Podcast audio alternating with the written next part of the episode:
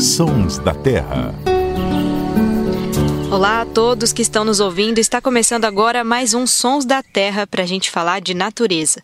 Eu sou Ananda Porto, repórter do programa Terra da Gente, e aqui comigo hoje estão meus colegas Paulo Augusto e o biólogo Luciano Lima. Hoje, então, nós vamos falar de um bicho muito curioso. A gente está escutando o som aqui, mas não é por essa voz que esse bicho chama tanta atenção, mas sim por uma característica muito diferente. Esse é o som da perereca de capacete. Você já ouviu falar dessa espécie? Ó, quem acompanha a Terra da Gente deve se lembrar porque ela já foi destaque em uma reportagem que inclusive foi o Paulo Augusto que gravou. Como é que foi essa aventura, Paulo? Você se lembra? Conta pra gente também por que, que esse bicho é tão diferente, o que, que ele tem de especial. É, falar dessa espécie é muito especial porque me faz lembrar da nossa aventura com o Terra da Gente lá na região de Linhares, no litoral norte do Espírito Santo, em busca dessa espécie que é a perereca capacete. Eu lembro que a gente saía no começo da noite atrás do bicho pela floresta. Teve dia que a gente ficou encalhado na areia, a gente passou por praias. E eu lembro que quando a gente encontrou essa espécie, estava uma noite estrelada, linda. Foi uma grande comemoração da equipe. E eu me lembro que para chegar, para encontrar a espécie, a gente ficou de olho bem aberto nas bromélias, nos cactos e a gente ficou atento também nos troncos de árvores, cipós. São lugares onde a espécie costuma viver. E o curioso é que a perereca de capacete tem um veneno mais potente que uma jararaca. Um grama do veneno da perereca de capacete é capaz de matar 80 pessoas. Mas você que está ouvindo aí pode ficar tranquilo que essa espécie não representa uma ameaça para a gente. Inclusive, a gente usa os termos peçonhento e venenoso. E existe uma diferença, né?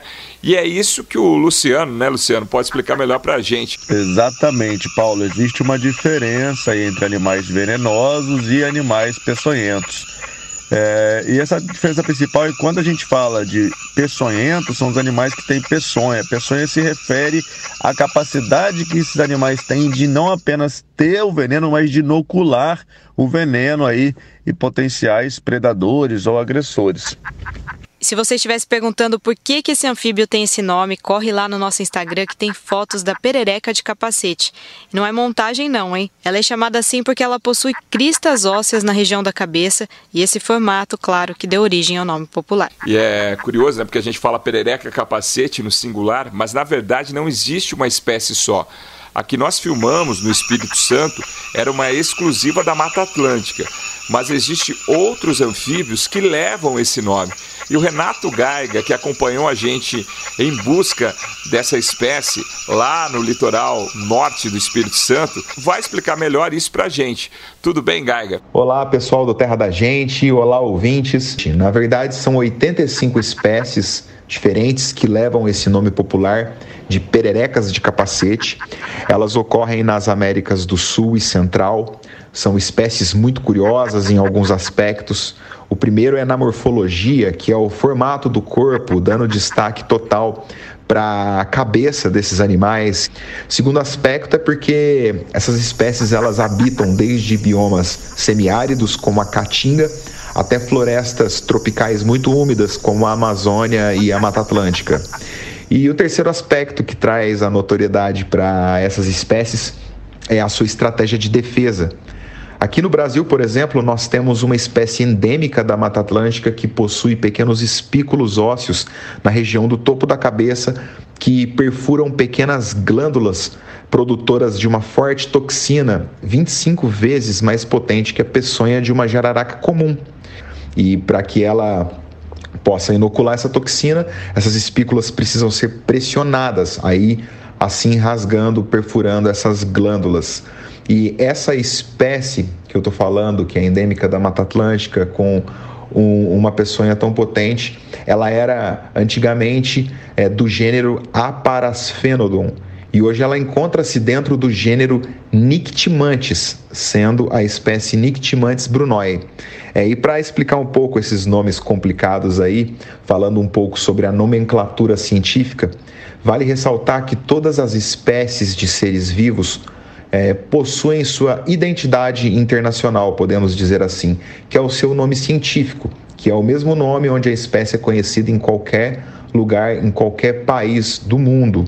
E esses nomes científicos, eles derivam do latim, do grego, e a mudança do nome científico ao longo do tempo de uma espécie ocorre quando algum cientista, algum pesquisador revisa os estudos já feitos referentes ao formato do corpo do animal, é, relacionados à genética, e, e esses pesquisadores eles analisam o histórico utilizado para dar o nome científico àquele ser vivo. E o nome científico ele é dado através de uma publicação científica em uma revista. Então é uma publicação oficial que batiza esse animal.